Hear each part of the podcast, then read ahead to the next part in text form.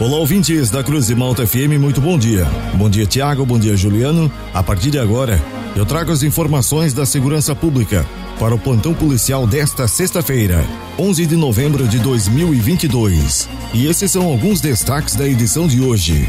Homem é detido por populares após furtar carteira com documentos e dinheiro.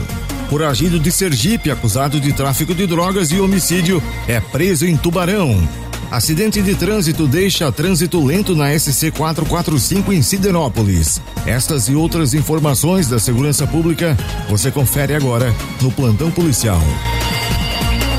Um acidente de trânsito foi registrado no fim da tarde de ontem, na SC 445 na Serrinha, em Siderópolis. O acidente envolveu dois carros. Um condutor sofreu lesões leves. A Polícia Militar fez a sinalização e orientou os motoristas que trafegavam nos dois sentidos, tanto para Criciúma quanto para o centro de Siderópolis. A Polícia Militar Rodoviária de Cocal do Sul e o SAMU também atenderam a ocorrência.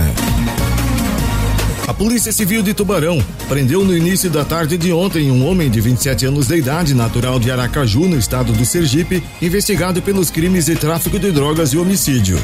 O mandado de prisão temporária foi repassado para a DIC de Tubarão há algum tempo e, desde então, os policiais civis passaram a realizar diligências no intuito de capturar o investigado. Após inúmeras diligências, o cidadão foi preso no bairro Vila Moema.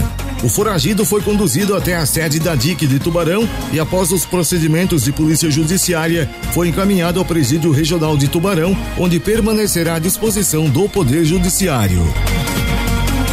Um homem foi detido por populares no início da tarde de ontem, após furtar uma carteira pela janela de um Fiat Palio que estava estacionado em frente a uma padaria do bairro Vila Francesa, em Criciúma. O proprietário do Fiat Palio relatou aos policiais que o homem furtou uma carteira com documentos e 1.605 reais em dinheiro e foi detido tentando se evadir. Com ele havia 21 reais e uma sacola com roupas e remédios. Diante dos fatos, os policiais militares registraram um boletim de ocorrência e o ladrão foi conduzido para a delegacia de Polícia Civil.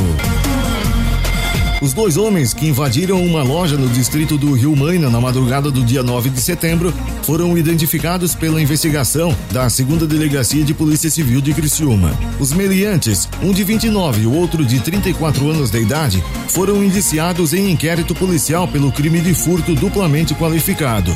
Também foi representada pela prisão preventiva da dupla. Os dois homens, em uma motocicleta, arrombaram a porta da empresa e de lá furtaram relógios, 20 smartphones, notebook, barbeadores e outros itens. Um dos ladrões já se encontra preso e o outro responde em liberdade.